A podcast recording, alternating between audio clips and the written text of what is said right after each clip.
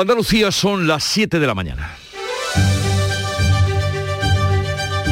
En Canal Sur Radio, La mañana de Andalucía con Jesús Vigorra. Buenos días queridos oyentes, es jueves 13 de enero. En un rato se formaliza la cesión de terrenos para construir el futuro acelerador de partículas en Escúzar, en Granada. El IFIM Dones, de nombre dificultoso, eso sí, pero de importancia estratégica para la energía del futuro, que permitirá producir energía barata, inagotable y no contaminante, sin residuos. Es que lo va a tener todo, pero claro, habrá que esperar. Será dentro de 40 años, pero eso es pensar en el futuro. El día amanece con récord en el récord de contagios de toda la pandemia, 179.000 positivos. La tasa se sitúa así en 3.128 y los muertos del último día son 125. En Andalucía baja 49 puntos la incidencia COVID, pero hay que lamentar 30 fallecidos. El presidente de la Junta insiste en que la presión hospitalaria es en la comunidad 10 puntos menor que la media nacional. Así las cosas, Andalucía se mantiene sin restricciones, se va a mantener sin restricciones en los próximos 15 días. La presión hospitalaria es del 12% en camas UCI, en las que tenemos en Andalucía, frente al 22% de presión hospitalaria que hay en la media nacional. Por tanto, estamos 10 puntos por debajo de la media nacional en presión de camas UCI. Eso tiene mucho que ver con que hemos aumentado de manera también exponencial las camas UCI que tenemos en Andalucía.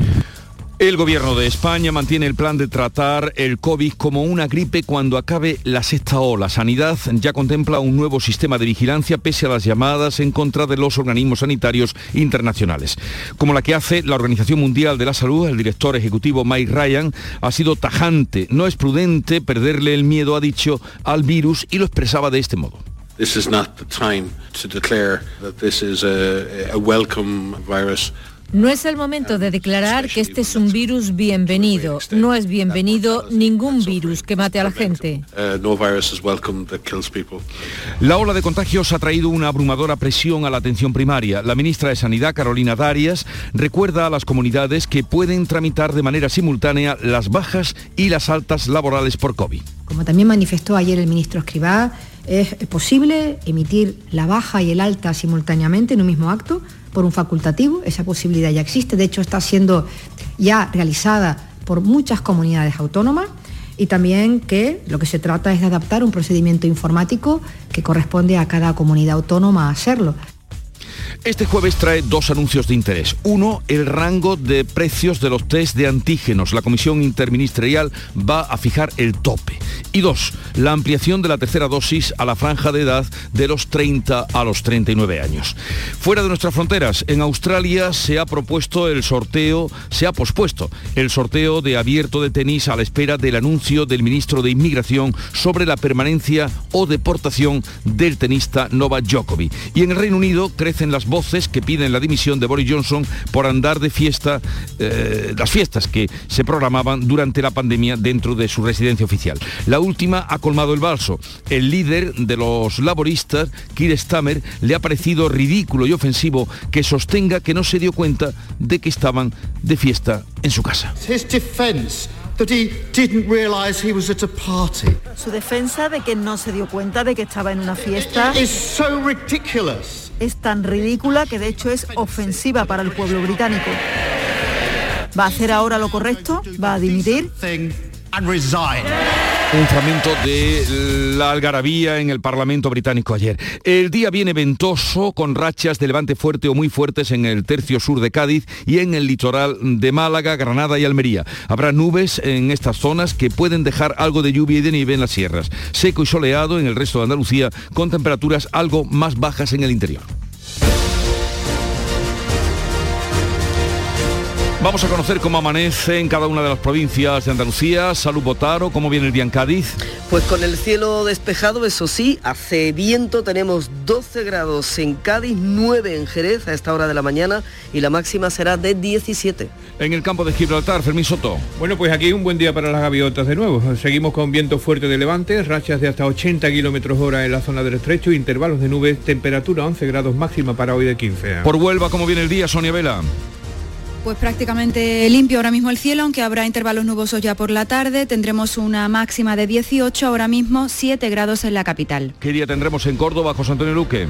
Pues eh, el cielo está despejado. En Valsequillo tienen un grado bajo cero. En la capital tenemos 4 grados y alcanzaremos una máxima de 16. En Sevilla, María José Molina. Cielos con pocas nubes hoy. Tendremos máximas de 17 grados en la provincia. A esta hora 10 grados en la capital. ¿Qué día se espera en Málaga, Mati Pola?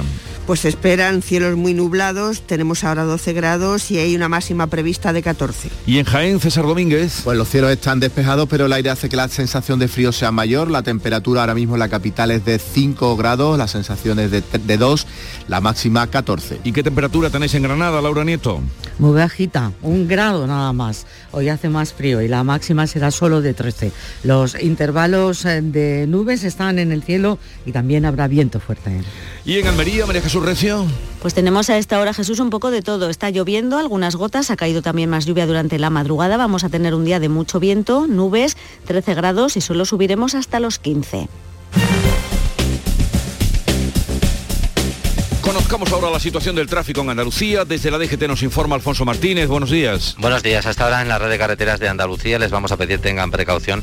En Sevilla, un accidente en la 49. En Huevar corta el carril derecho y dificulta la conducción en sentido a la capital hispalense. En el resto de la red vial de la comunidad se circula sin problemas tanto en las vías principales como en las secundarias.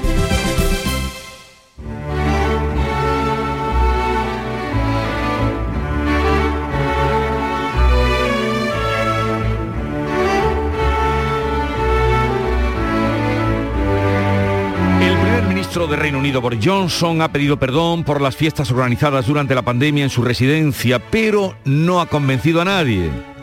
Tampoco al tempranillo. Tempranillo de Boris Johnson. Siempre parece que viene de pelearse con gatos, y los gatos, además de su cabeza colgados, le hubiesen hecho locuras en su pelo color pasto. Pero es que a lo mejor viene de una fiesta en su palacio tras decirle a su país que permanezca encerrado. Muy conservador, don Boris, el primer ministro acaso, con dos varas de medir, gobierna entre sus paisanos. Una ley dura en la calle y en Downing Street, relajo. Mascarilla para ustedes y para mí vaso largo. Hoy pide perdón y dice que creyó que aquel sarao era comida de empresa, una copa de trabajo. El argumento lo tiene cual su pelo, enmarañado, que cuando habla parece que habla desde un sombrado.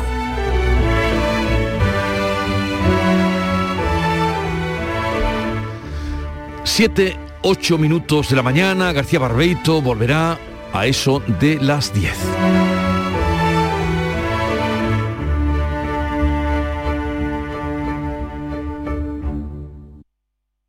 ¿Estás lesionado? Elige la fisioterapia avanzada de Clínicas Beyman. En Clínicas Beyman ponemos a tu servicio fisioterapeutas de primer nivel equipados con la última tecnología. Nuestra meta es tu recuperación. Somos la fisioterapia oficial de 18 federaciones deportivas de Andalucía. Si necesitas recuperar tu salud, tu rendimiento y tu bienestar, pide tu cita en clínicasbeyman.es. El 21 de enero llega la única lluvia con la que no vas a necesitar un paraguas. Lluvia de millones. El acontecimiento de Euromillones donde tendrás tres oportunidades para ganar. Se reparten 100 premios de un millón de euros que tocan sí o sí. El bote acumulado y el millón que también toca sí o sí. Claro que igual el paraguas lo necesitas para recoger lo que te toque, eh, poniéndolo así, del revés. Euromillones. Loterías te recuerda que juegues con responsabilidad y solo si eres mayor de edad. La mañana de Andalucía con Jesús Vigorra. Noticias. Vamos a contarles la actualidad de este día que pasa por la situación del COVID. En Andalucía se mantiene sin restricciones, se va a mantener los próximos 15 días, pese al incremento de contagios, muertes y hospitalizados por coronavirus. Carmen Rodríguez Garzón. Los comités territoriales reunidos ayer han elevado a todas las provincias andaluzas al nivel 2 de alerta sanitaria, menos a Huelva, que se mantiene en el nivel 1. Hasta la entrada en vigor del pasaporte COVID, tanto el nivel 1 como el 2 llevaban aparejada la entrada en vigor de ciertas limitaciones en aforos y horarios. Sin embargo, ahora se actúa como en el caso de nivel cero, es decir, sin restricciones. La Consejería de Salud, por su parte, notificaba este miércoles 30 fallecimientos, la cifra más alta de muertes desde principios de septiembre y algo más de 11.500 casos, 3.000 más que el día anterior. También han aumentado los ingresos en los hospitales con 1.724 pacientes, de los que 227 están en cuidados intensivos. Son casi 400 más que hace una semana. El presidente de la Junta, Juanma Moreno, destaca, pese al aumento de hospitalizados,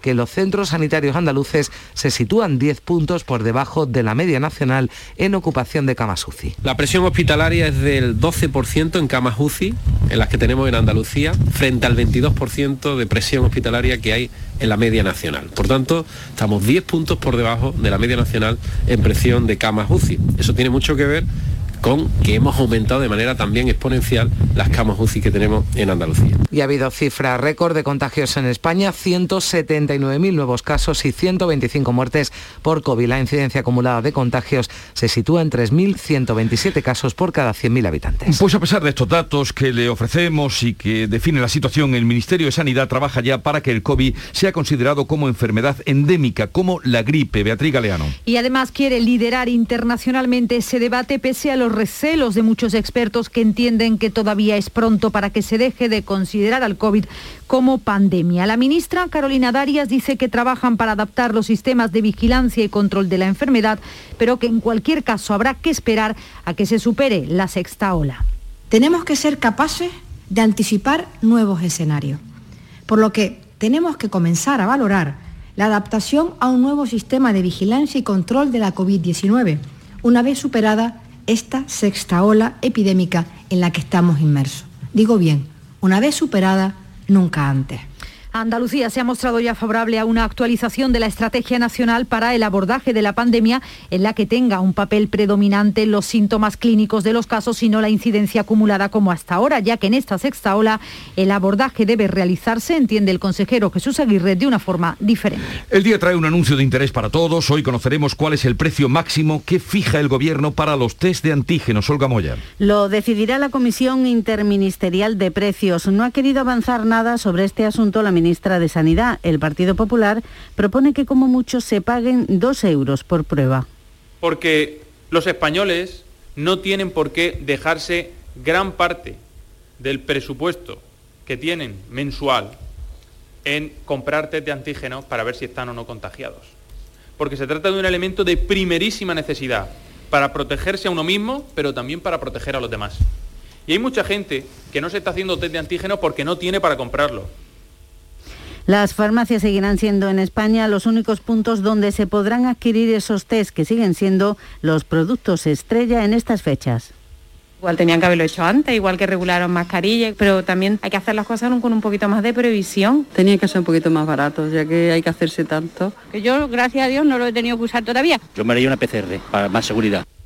Y ante el aumento de bajas laborales por COVID, el Ministerio de Sanidad recuerda que baja y alta pueden tramitarse en un solo acto. Los positivos las recibirán directamente siete días después de notificar el contagio si no tienen síntomas o complicaciones. La ola de contagios ha traído una abrumadora presión a la atención primaria. Ignacio Merino, vicepresidente de la Sociedad Andaluza de Medicina Familiar y Comunitaria, recordaba en Canal Sur Radio, en el Mirador de Andalucía anoche, que la gestión de bajas y altas a los siete días en el mismo procedimiento es una práctica que ya se viene haciendo para enfermedades leves? Que en Andalucía se estaba realizando para cuadros leves, es decir, para un cuadro de una sofaringitis, una rinitis, un cuadro pequeño, un cuadro catarral leve, ya se estaba gestionando, porque lo que se hace es gestionar una baja, eh, siempre se hace con los estándares del Instituto Nacional de la Seguridad Social.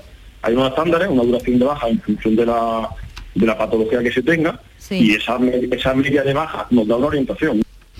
Y también en relación con la pandemia viene esta noticia en el Reino Unido, donde crece el malestar y la presión contra Boris Johnson por su participación en la última fiesta conocida en Downing Street durante el confinamiento. Durante la sesión de control en el Parlamento, la oposición le ha exigido que dimita. Él ha pedido perdón de todo corazón. Ha dicho, asegura que entendió que el jardín donde se produjo la fiesta era una extensión de la oficina y la cita como un evento de trabajo. El jardín es una extensión de la oficina y aquel día de mayo de 2020 salimos para tomar aire y volver unos minutos más tarde para seguir trabajando. Creía de manera implícita que era un evento de trabajo.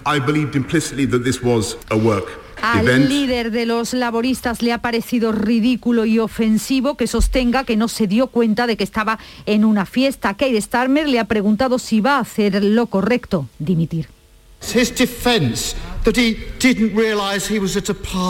Su defensa de que no se dio cuenta de que estaba en una fiesta es tan ridícula que de hecho es ofensiva para el pueblo británico.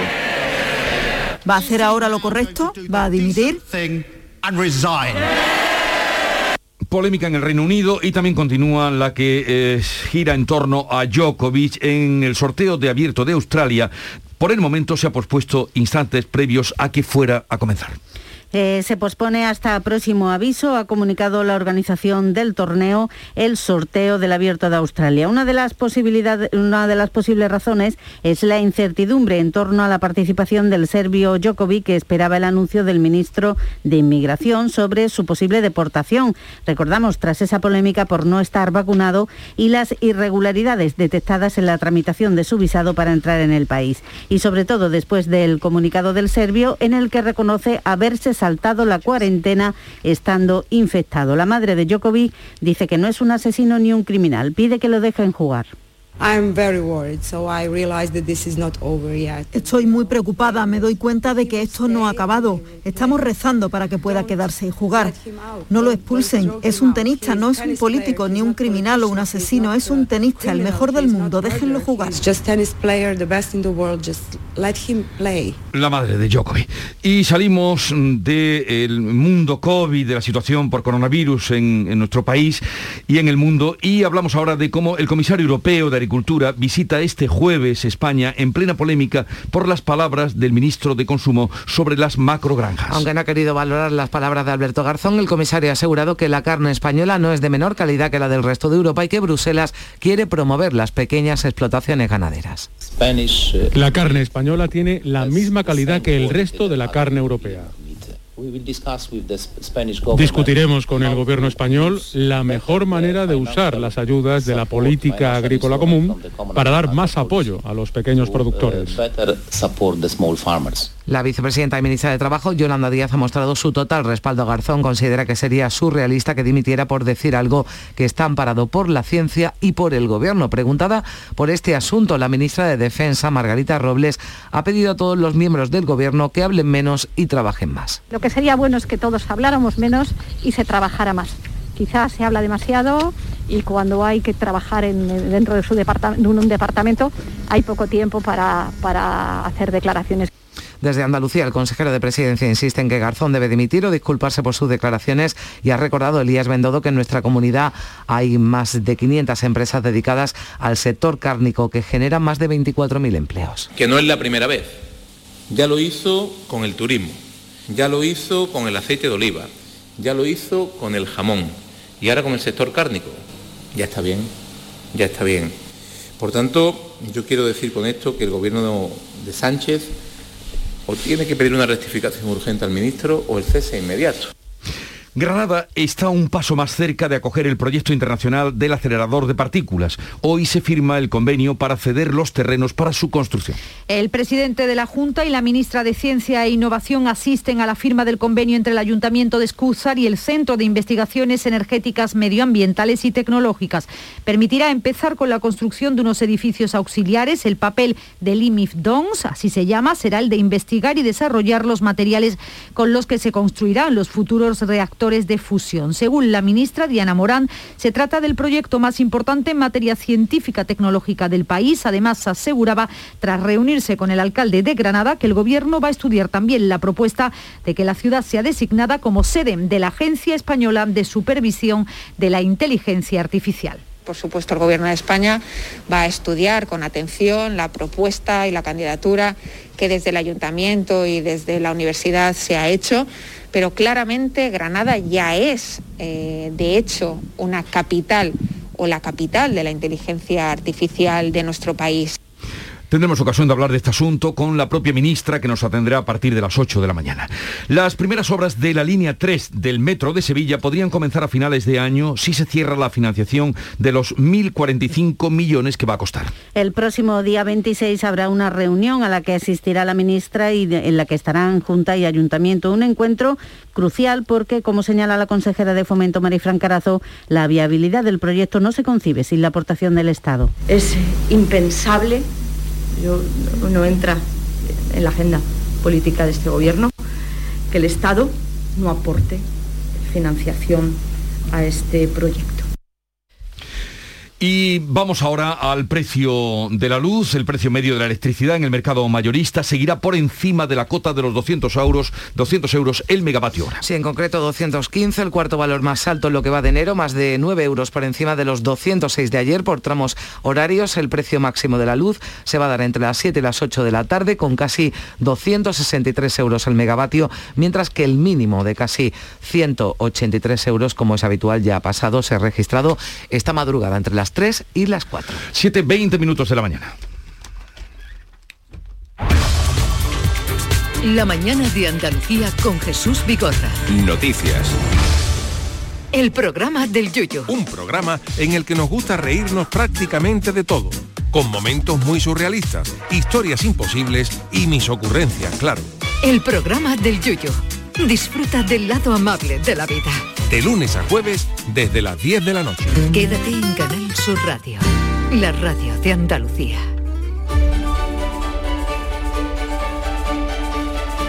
Es el momento de sumo de prensa que ya ha preparado Paco Reyero. Buenos días.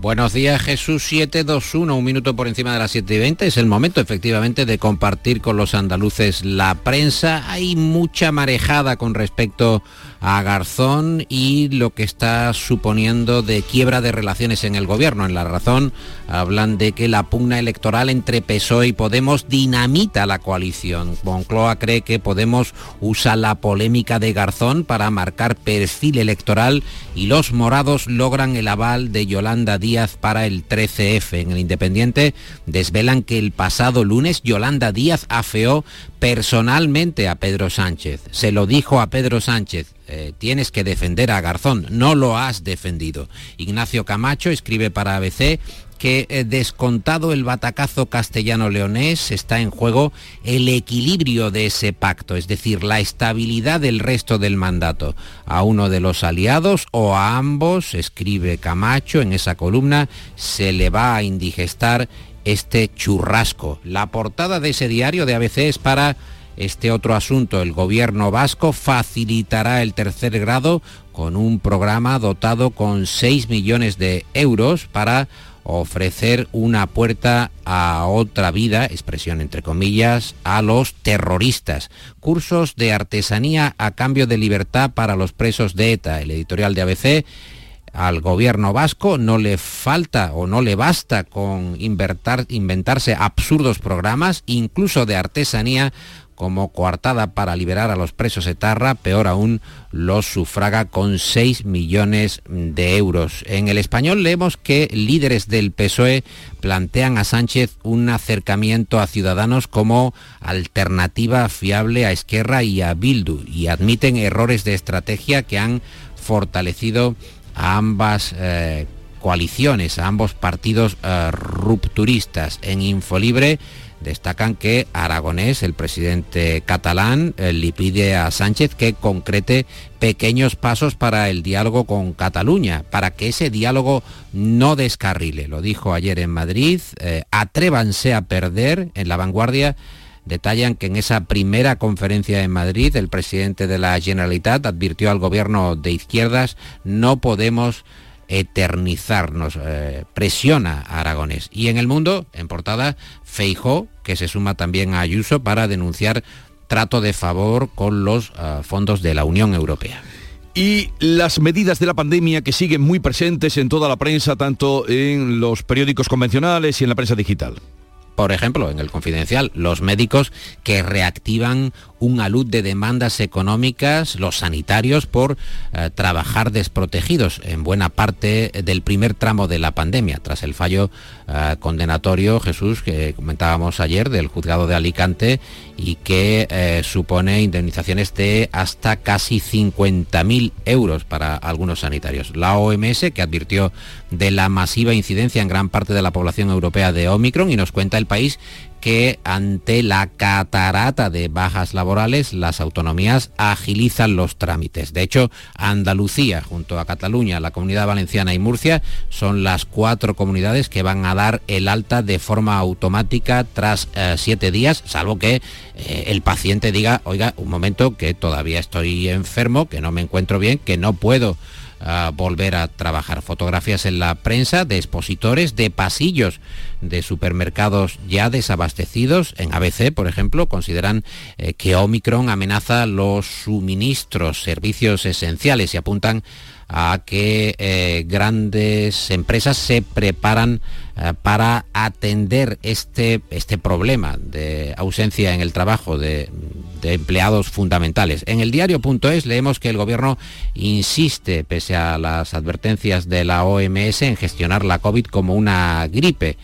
Y Luz eh, Sánchez Mellado escribe en su columna de contra en el país sobre el estado predepre, Jesús, el clima emocional acentuado por los eh, largos meses de pandemia. Escribe Luz Sánchez Mellado, un día teletrabajando a destajo, te quedas en pijama porque para qué vas a vestirte o todo lo más, te echas por encima un jersey gordo y un bozal de los feos para salir a la calle y volver al nido y así gesto a gesto vas dimitiendo de ti misma hasta que llega un día en, en que ducharte eh, se te hace un mundo. Y te duchas, claro, pero no te echas crema porque, porque qué pereza y qué pena de cuerpo se te está quedando y tiras con piel de lija y pelos de tormenta. Bueno, bueno, qué, qué panorama. Escribe, qué panorama. Escribe, hoy precisamente en, en, el día de la lucha contra la depresión. escribe en ese estado pre-depre Sánchez Villado. Y la fiesta. La fiesta se ha acabado para Boris Johnson, eso dicen en el español.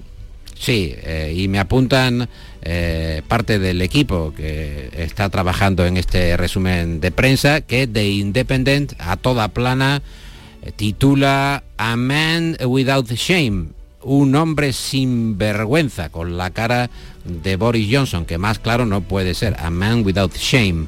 Uh, Boris Johnson que pide perdón por otra fiesta ilegal, como estamos comentando, uh, creían que era una reunión de trabajo, pero se presentaban con botellas de champán, es una botella de champán que sin duda ayuda a trabajar de aquella manera y más que la residencia oficial de Downing Street es el after ya de Downing Street, reuniones eh, de trabajo muy productivas para sus señorías y Boris Johnson eh, que está en toda la prensa diciendo soy consciente de la rabia que sienten hacia mí y hacia mi gobierno. Vamos a ver si eh, da el paso, si finalmente dimite o, o si convoca otra reunión de trabajo para, para seguir dándolo todo por los británicos.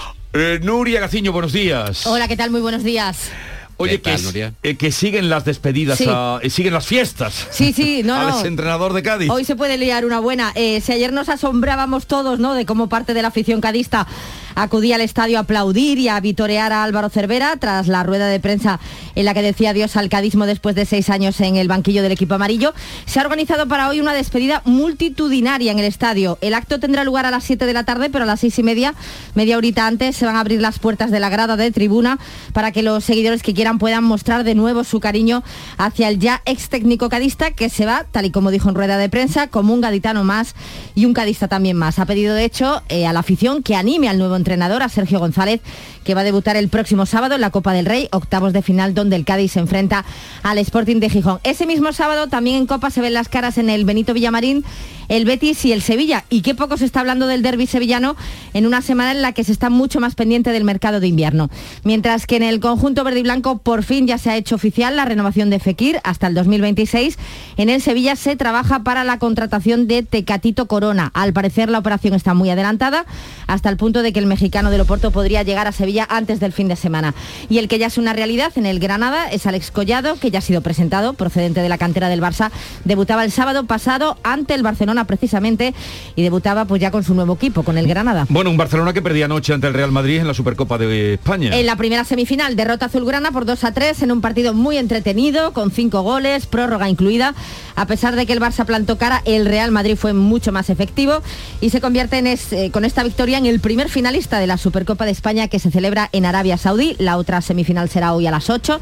Atleti de Bilbao, Atlético de Madrid, favorito los colchoneros y favorito para ganar el abierto de Australia de tenis es Djokovic, que sigue a la espera de ver si es deportado o no. Por lo visto la decisión va a ser inminente, pero ha sido incluido en el sorteo del torneo. Ha caído en el lado de Rafa Nadal en el cuadro, es decir, que si al final lo juega, se podría cruzar con Rafa Nadal en semifinales. El sorteo. No, no, el sorteo. Quiero decir que caería en el cuadro de Rafa Nadal.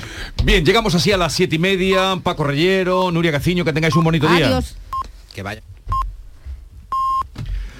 Acaban de dar las señales de las siete y media de la mañana. Lo digo por si se les eh, paró el despertador. En Canal Sur Radio, La mañana de Andalucía con Jesús Vigorra.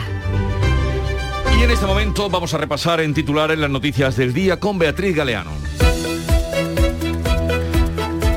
España bate récord de contagios de toda la pandemia, 179.000 positivos. La tasa se sitúa así en 3.100 y los muertos del último día llegan a 125. En Andalucía bajan, sin embargo, 49 puntos la incidencia en una jornada con 30 fallecidos y 11.000 nuevos casos de COVID. La presión hospitalaria es aquí 10 puntos menor que la media nacional. Andalucía se mantendrá sin restricciones 15 días más. No obstante, todas las provincias suben a nivel 2 de alerta, salvo Huelva, que se mantiene tiene en el 1 es decisión de los comités territoriales de las ocho provincias. El gobierno de España mantiene el plan de tratar el COVID como una gripe cuando acabe la sexta ola y lo permitan los expertos. Sanidad contempla un nuevo sistema de vigilancia pese a las llamadas en contra de los organismos sanitarios internacionales.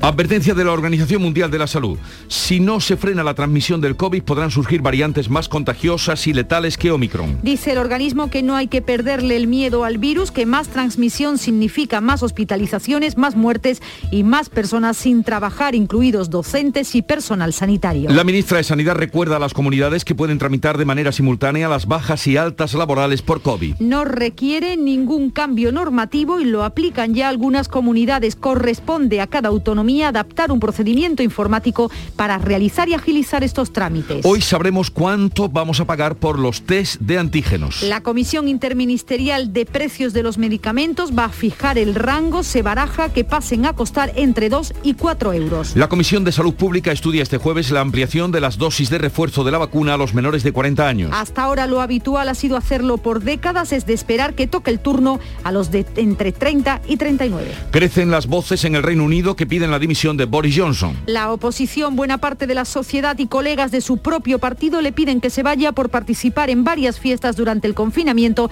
No ha sido suficiente admitir los hechos y pedir perdón. Una concentración ha recordado en Almería a las últimas 17 personas desaparecidas cuando intentaban llegar a la costa. Con el lema No más muertes para llegar a Europa por un Mediterráneo solidario, Almería acoge y la plataforma contra la pobreza han pedido más control en las fronteras y más esfuerzos para acabar con las mafias. Esta noche han llegado a Huelva 800 temporeras marroquíes para trabajar en la campaña de frutos rojos. Son las primeras de un grupo de 12.000. A ellas se unirán otras trabajadoras de Honduras y Ecuador en una experiencia piloto acordada con estos países. La Bienal de Danza de Venecia ha concedido a la malagueña Rocío Molina el León de Plata de la Danza 2022. Por su flamenco renovador y su lenguaje radical que fusiona el estilo tradicional con el moderno, la entrega será en el mes de julio. En un momento ah, vamos a las claves económicas del día, pero antes, el tiempo para hoy. Va a soplar hoy fuerte el viento en Cádiz y también en la costa de Málaga, Granada y Almería. Los cielos estarán hoy poco nubosos, bajan las temperaturas en el interior. Enchúfate al sol y al ahorro. Conoce las líneas de financiación de Cajamar para la adquisición e instalación de fuentes de energía sostenible, tanto si eres una empresa o un particular. Una forma alternativa de cuidar el planeta y ahorrar en tu factura de la luz. Más información en nuestra web. Cajamar, distintos desde siempre. ¿Nos vamos? Sí, espera, que quiero escuchar la fecha ganadora en el último sorteo de mi día de la 11. 1 de agosto de 1998. El día que salí de cuentas. María, qué memoria. ¿Qué va? Pero hay fechas especiales que no se olvidan. Y más si te toca uno de los miles de premios que cada lunes y cada jueves puedes conseguir con mi día de la 11. ¿Y cuándo dices que naciste tú? 11. Cuando juegas tú, jugamos todos. Juega responsablemente y solo si eres mayor de edad. Las claves económicas con Paco Bocero. Paco, buenos días. Hola Paco. Bueno, tenemos ahí una dificultad para la conexión. Mm, Él está, seguro. Y, y enseguida nos podrá dar cuenta de las claves económicas para hoy. Paco, ¿estás ahí? Bien. Recuperamos ahora la conexión para saber de las claves económicas en cuanto que eh, solucionamos ese problema. Adelantamos la ronda con otras noticias de Andalucía. En Málaga estamos atentos a la desaparición de un joven del que no se sabe nada desde el lunes. ¿Qué ha pasado, Matípola? Bueno, pues este joven sobre las 8 menos cuarto salió de su casa a dar un paseo por la playa y desde ese entonces nadie de su entorno tiene noticias de él.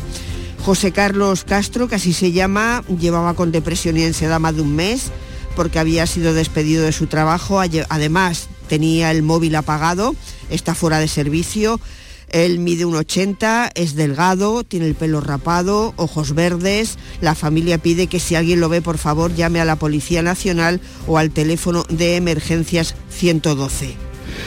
En Tarifa, expertos del Centro Internacional de Migración de Aves advierten de que la cepa que causa la gripe aviar y que está produciendo la muerte de muchas aves silvestres en parte de Europa y en Asia está entrando en España. Aunque de momento en Andalucía no se ha dado ningún caso. Fermín Soto. Actualmente desde el CIMA ponen el foco de atención en los procesos migratorios de las aves como transmisor de la enfermedad. La misma variante de la gripe aviar que ya circuló en 2005 está causando la muerte de aves silvestres en Europa, una cepa que también ha entrado en España y se puede extender con la masificación de aves en el proceso migratorio. De momento en Andalucía no tenemos ninguna incidencia. Alex Onrubia, investigador del CIMA sí está habiendo eh, brotes con mortalidades masivas. Eh, ha sido muy famoso uno que ha habido en el este de Europa y en Israel, que han muerto decenas de, miles de aves, eh, miles de grullas, de, gansos, de cisnes, de patos. Y eso, digamos, llamó un poco la, atención de, los medios. Y, y ese mismo virus pues, ha llegado a España recientemente. El puerto de Huelva se empieza a recuperar tras el notable descenso en su actividad debido a la pandemia. El año pasado movió un volumen total de mercancías de 30 millones y medio de toneladas, un 2,5% más que en 2020, Sonia Vela. Desde el pasado verano, las cifras de negocio en el puerto de Huelva llevan una tendencia al alza y al cierre de 2021 su cuenta de resultados ha superado en un 2% la de 2020. Además, el año pasado se incrementó en un 20% el número de pasajeros de los ferries a Canarias, lo que le convierte en la principal conexión de la península con las islas. Todo esto lleva a la presidenta de la autoridad portuaria, Pilar Miranda, a encarar el futuro con optimismo. Tenemos una recuperación consolidada, por lo tanto, de los tráficos a partir de, de julio preveemos seguir en la senda de crecimiento para este año. Eh, a niveles y pensamos tener ya niveles previos a la pandemia, por lo cual eso es una buena noticia. En 2019 el puerto de Huelva tuvo un volumen de tráfico de mercancías cercano a los 40 millones de toneladas. Para seguir mejorando, el puerto destinará 62 millones de euros este año a infraestructuras. El Observatorio de Calar Alto en Almería ha participado en el descubrimiento de un planeta ovalado que es como un balón de rugby. Cuéntanos, María Jesús Recio. Sí, lo nunca visto hasta ahora en planetas. Nuevo hallazgo de la NASA, la Agencia Espacial Europea y un instrumento del Observatorio de Calar Alto. Está en la constelación de Hércules. Hace además que las mareas sean enormes, por esta razón que explica el astrofísico Jorge Lillo. Este planeta orbita muy cerca de su estrella, dando una vuelta a su alrededor en menos de un día. Eso implica que la atracción gravitatoria de la estrella sobre la inmensa bola de gas que es el planeta es muy fuerte. Y por supuesto ya tiene nombre, se llama WAPS 103b. Eh, Pues ya están ustedes informados saben que hay un nuevo planeta. En Jerez se busca a dos menores de 14 y 16 años.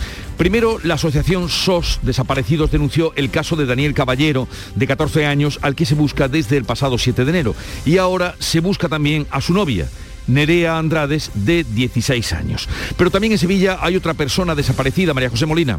Pues se busca un hombre de 33 años en la localidad sevillana de Coria del Río. Está desaparecido desde el 11 de enero. Se llama Adrián Sánchez Moreno y según la asociación SOS Desaparecidos mide 1,90 de estatura y es de complexión gruesa, con pelo negro y ondulado y ojos castaños.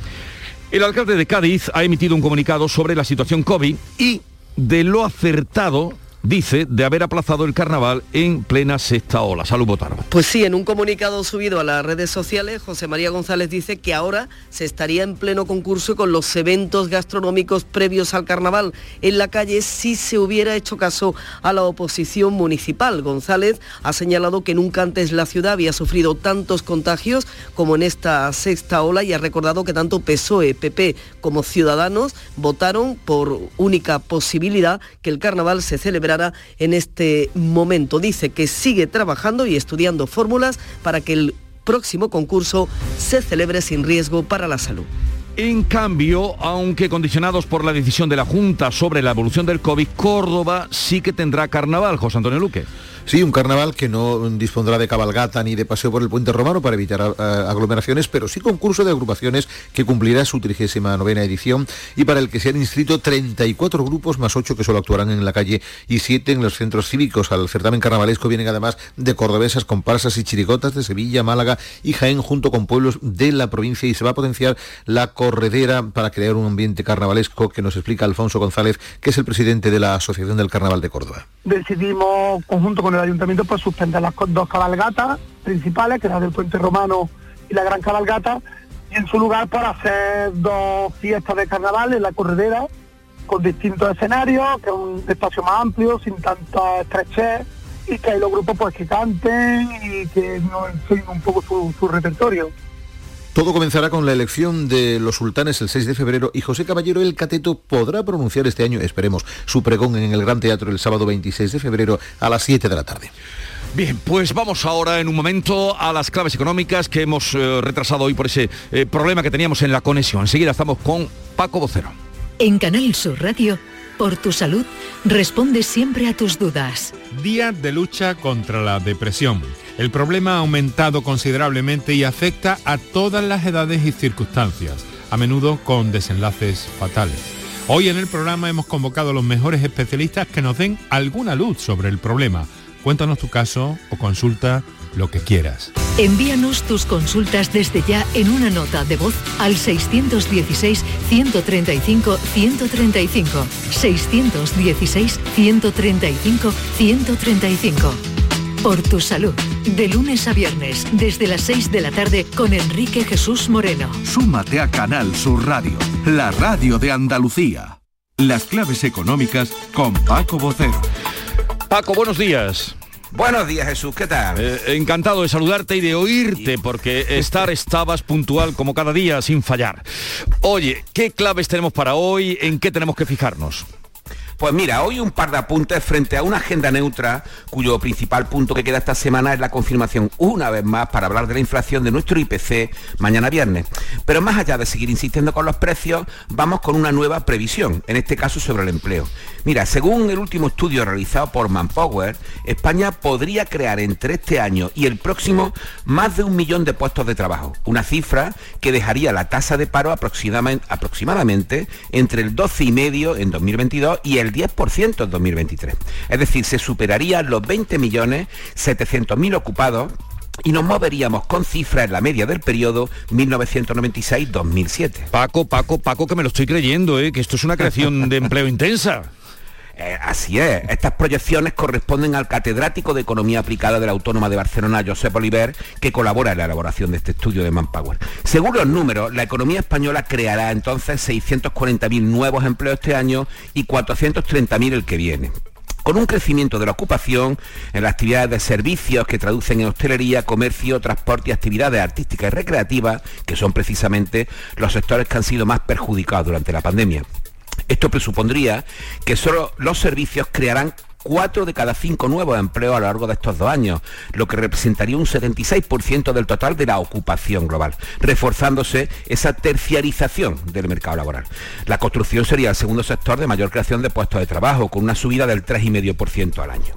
En cuanto a características, el grueso del nuevo empleo se concentraría en asalariado indefinido de jornadas de 40 horas y más y con empleos cualificados. Así, del millón de nuevos empleos del que hablamos, el grueso del aumento sería en asalariado indefinido, por una parte, que se incrementarían en más de 560.000 y por otra, en torno a unos 650.000 nuevos puestos que serían ocupados por trabajadores cualificados. Claro, que para que estas previsiones de crecimiento sean sólidas, como señala el propio Oliver, deberán, entre otras cosas, aprovecharse los fondos de recuperación europeos y que la inflación vuelva a niveles razonables a partir del segundo semestre del año. Bueno, pues ya lo saben, están advertidos, seguimos ahora con la ronda de previsiones y esta, si al final se va normalizando esos riesgos, sería indudablemente muy positivas. ¿Y qué más apuntes de interés tenemos hoy? Pues mira, hoy vamos a hablar de un pequeño reverso, ya que el lunes me preguntaste sobre cuestas de enero, van a, una cuesta un poco distinta. A ver. Eh, según el economista, las subidas de impuestos que se han aprobado este año se elevan a 3.273 millones de euros que tienen que ver con el alza de impuestos a sociedades, el de la renta, matriculaciones, hachazo fiscal a los plazos de pensiones y, la valoración del catastro.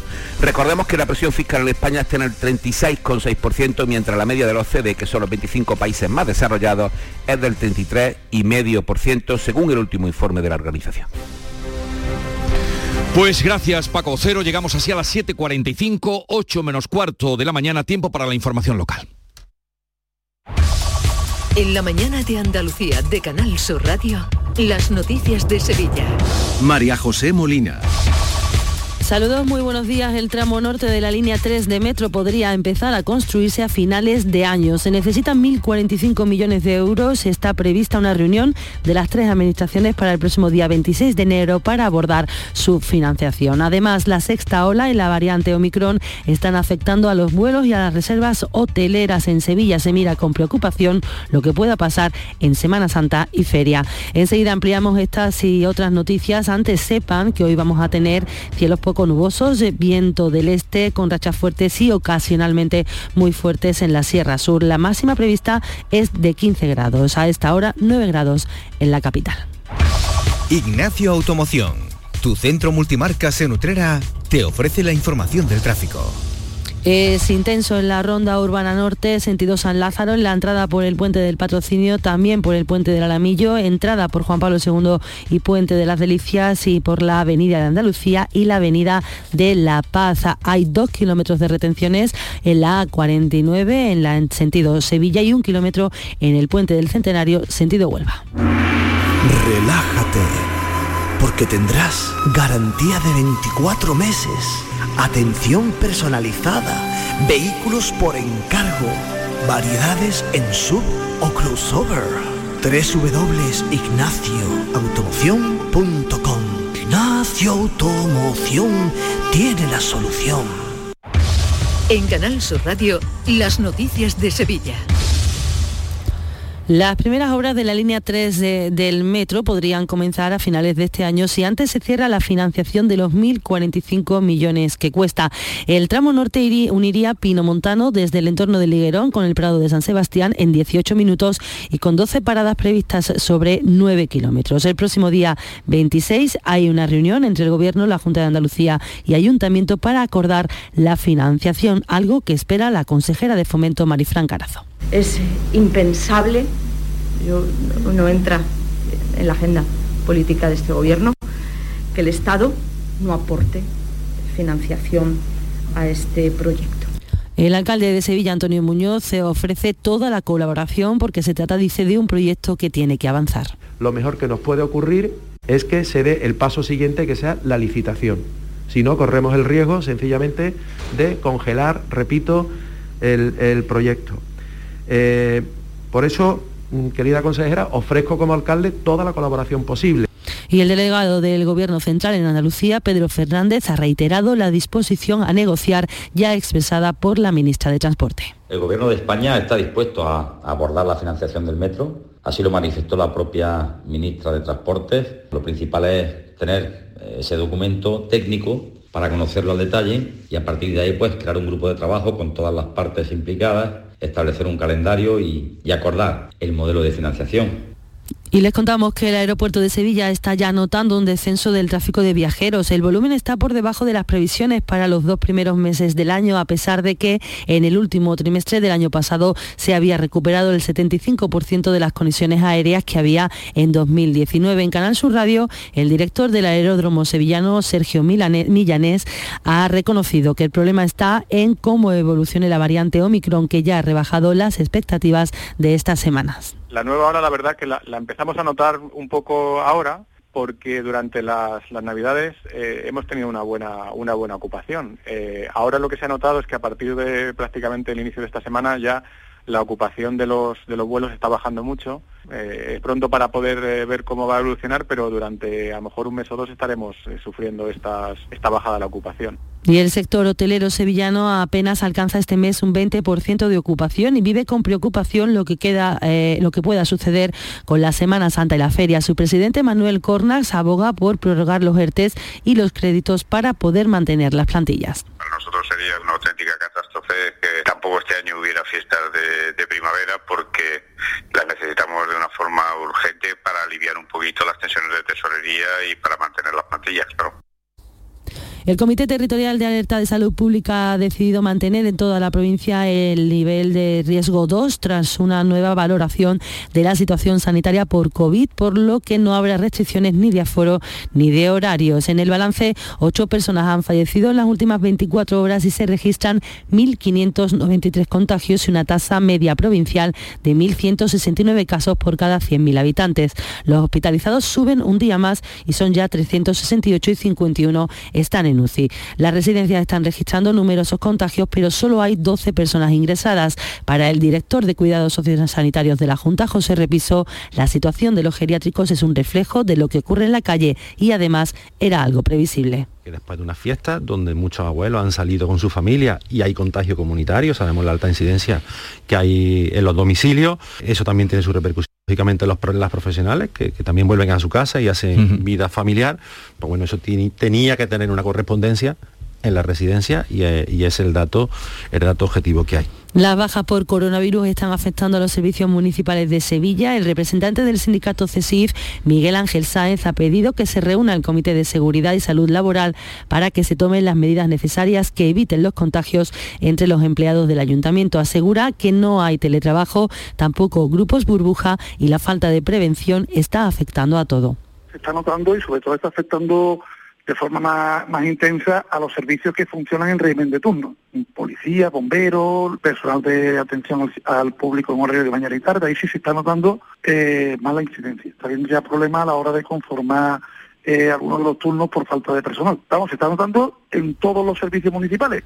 Y les contamos que el Seprona se ha incautado en la provincia de más de 3.000 test de antígenos que se vendían en establecimientos no autorizados. Además, son test de dudosa eficacia porque en principio incumplirían con la normativa. Según el portavoz de la Guardia Civil, Fran López, en total se ha abierto expediente administrativo a 11 establecimientos que también podrían incurrir en un delito penal. Sitios como gasolineras, papelería, ferretería, eh, peluquería incluso tiendas de ultramarino pues se han montado en este carro de la demanda y se han puesto a, vender test de antígenos que son solo las farmacias las que están autorizadas a vender los test de antígenos y que otro tipo de establecimiento lo que está haciendo es un intrusismo y no está autorizado.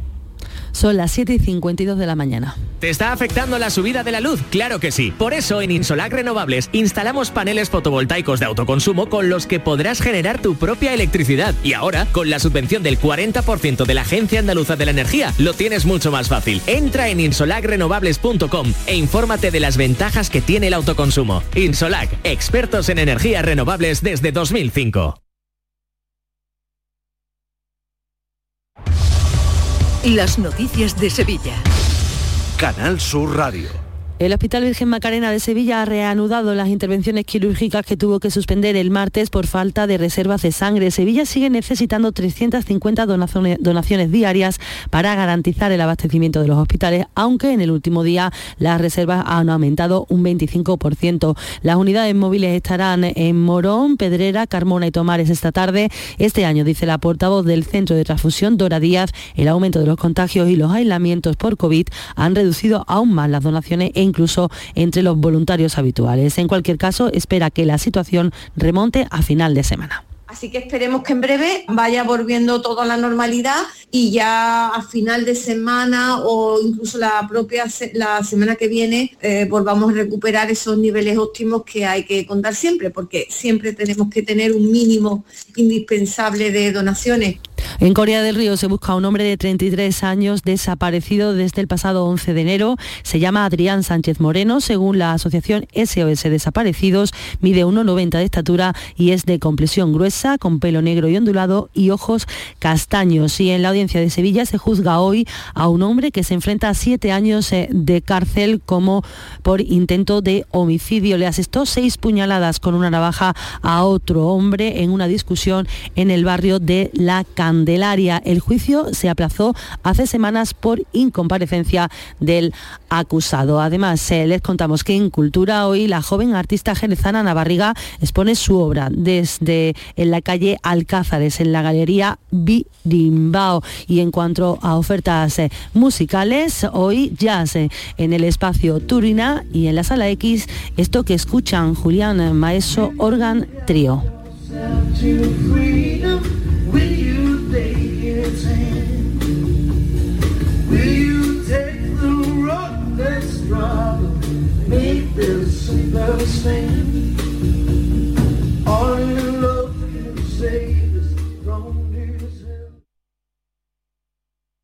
Escuchas La mañana de Andalucía con Jesús Vigorra, Canal Sur Radio.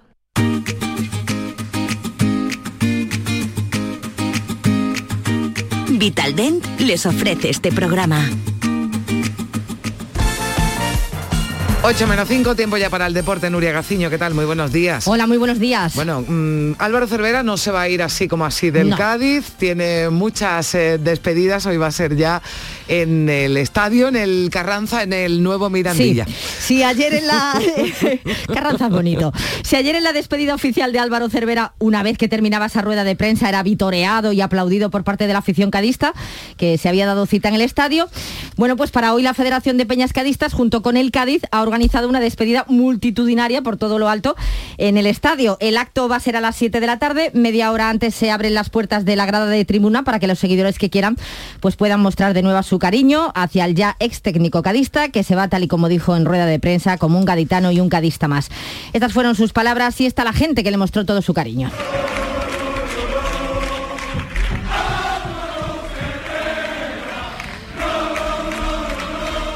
Gracias Cádiz por todo lo que me has dado.